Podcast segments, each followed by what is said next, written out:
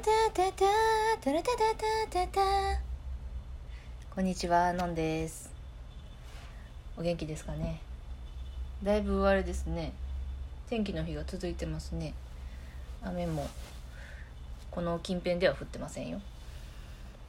まあでもかなり暑いですよね。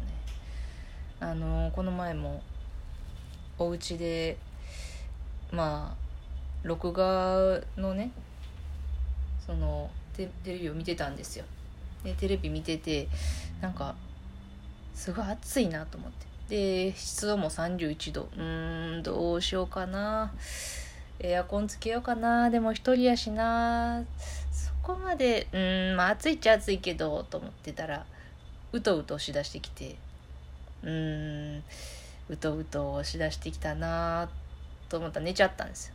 で寝て起きたらめちゃくちゃ頭痛くてあ例の。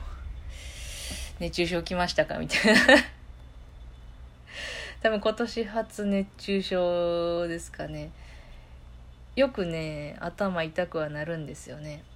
でそっからまあいろいろ飲んだりまあ塩分取ったりしたんですけど。まあうん。皆さんもねあの暑い日は無理せずに。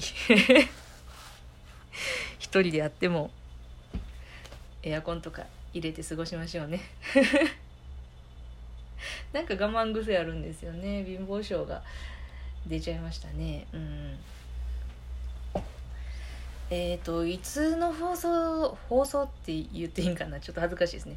いつのあれでしたかね？第9回ぐらいやったかな。イラストの話みたいなねあの私が職場の女性のお嬢さんにちょっとこう何て言うんですかね憧れというかされてるみたいなそういう話をしたと思うんですけどちょっと続報と言いますか。あれからねあの私あのこのラジオでも言ってるんですけど編み物をねするんですよ。でそのあの職場のね同僚の方お母さんですね。があのちょっと落ち込んでいらしたんですよね。でそのその方がもともとひまわりが好きだっていうのを知ってたんであの私が編み物でねポーチひまわり型のポーチを編んでその同僚の方にあのもしよかったらっていうことでお渡ししたんですよ。でその方すごく喜んでくださって「あお金払います」みたいに言ってくれて「いやいや全然そんなここでお金受け取ってしまったら私押し売りなので全然いいです」って言って あの無料で差し上げたんですね。で次やった時にあのすごいあのその後娘にね見せたと。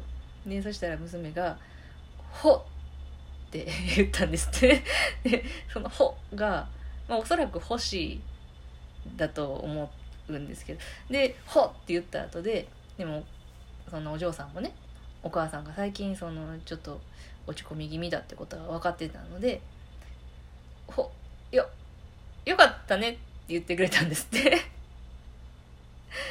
でねそのお母さんがひまわりのポーチをねあの普段使いしてくださっててあのカバンからそのひまわりのポーチがスッと出てくるたびにめっちゃ欲しそうな顔するんですってであのひまわりのポーチにねなんかお母さんが何か入れようかなってしたら「え私が開けて入れていい?」とか言って開けて入れるんですって なんか触りたいみたいでででちょっとなんか嬉しいそのひまわりのポーチいただけたこと嬉しいんですけどちょっと娘に対しては罪悪感ありますみたいなね話をしてたんですよ。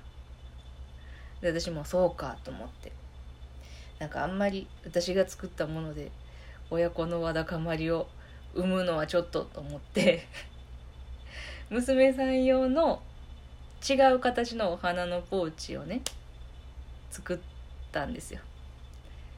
でそしたらそれはすごい喜んでくれてでなんかそれも大事に使ってますみたいなことをね言ってくれてそれすごい嬉しかったんですね。でそうこうしてるとどうしても私に会いたくなってきたらしくてそのお嬢さんがね。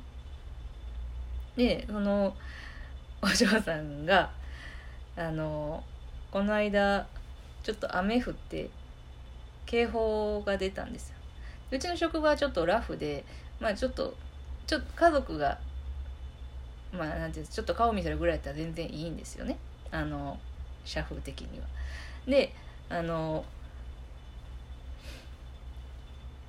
その台風台風じゃないわ。なんか警報が出た時にそのお嬢さんが「私今日休みやからさ休みになったからさあのお母さんの職場行けるんちゃう？今から」みたいな。そしたらさのんさんに会えるんじゃない？みたいな。ことをねちょっと興奮気味に言ってて。でその同僚の方もまあ一緒に1回ぐらい連れて行ってもいいかなと思ってたんですって。そしたらなんかあのそのお嬢さんの学校の先生から電話があってあの課題を出すので家には絶対寄ってくださいねって言われてしまってすごいシュンとしてましたみたいな。で言うて夏休みじゃないですかだからもう夏休み中にはもう会うような気がするんですよね。うん、会いに来てくれるような気がしてて私も楽しみではありつつでもなんかなんて言うんですかね私も感じてるんですよ肌でこうハードル上がりきってんなみたいな。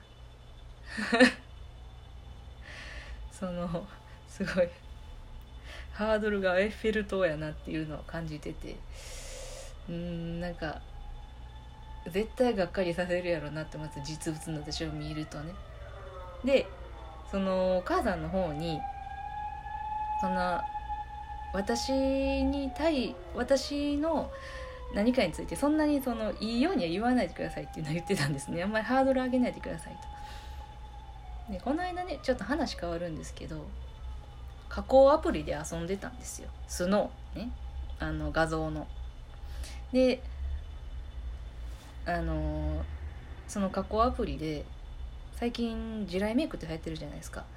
そのね地雷メイクを施してくれる加工をねしてた時にその角度で一瞬橋本環奈ちゃんにね自分の顔が見える瞬間があったんですよ。うん、分かってますよ。あの皆さんの心の内は「はいはい」でしょ、うん、私も自分で言ってて思いますよ。一瞬あるでしょ。あのね奇跡の一枚ですよ。うん。普段は全然似てないんですよ。その加工がなせる技といいますか。でその様々なんですね。でそれをねうっかりその同僚の人に言ってしまったんですよ。あのこれなんですけどとか言って 見せたりして。そしたらまあその私もそのそういうあの橋本環奈ちゃん似てるんですよみたいなあの一瞬うぬぼれにも聞こえるようなことなんて本当に親しいしかも褒めてくれるような人にしか言わないじゃないですか。心優しい人にしかその人を選んで言わないのであの こうやってあの言っちゃったんですよね。その橋本環奈ちゃん似てますよ似てるでしょ？似てると思いません？私似てると思うんですけどちょっとその片鱗は感じませんか？とか言ったらそのお母さんが「確かに」みたいな「似てる」って、まあ、まんまと言ってくれまして まあ言うしかないですよね。そういう空気ですからね。でまあ私がそういうふうに持っていったにもかかわらず私も自分で「そうでしょえへへ」とかって笑ってたんですよね。そしたらでもそれをね見せた後に「あでもこれあれですよ。娘さんに言わないでくださいね」あのそうのんさんが橋本環奈ちゃんに似てるなんてことは言ったらダメですよ。口が下げてもねとか言って。でそのお母さんも「あはいはい分かってますよ」みたいな。ね。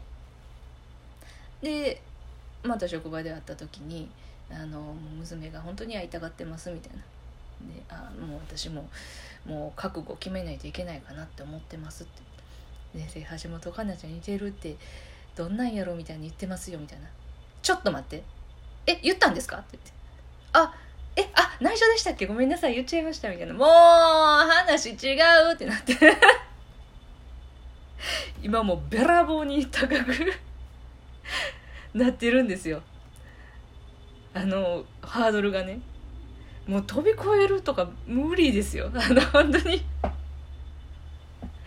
どどうやって会うかな？もうサングラスしていくかもうマスクはもうしているのでもうサングラスとかして会わないともうしゃあなくなってきてますよね。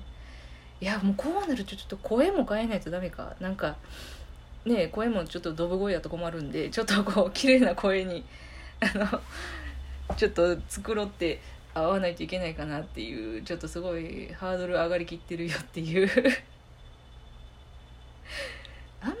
の人に憧れられるみたいなこともないのでちょっと、うん、困惑してますね。でもまあ、うん、もしかしたらもう会う日は近づいてるかもしれませんね。もし会ったらまた続報でここでお話しするかもしれませんけどもどうなんでしょうか。うん。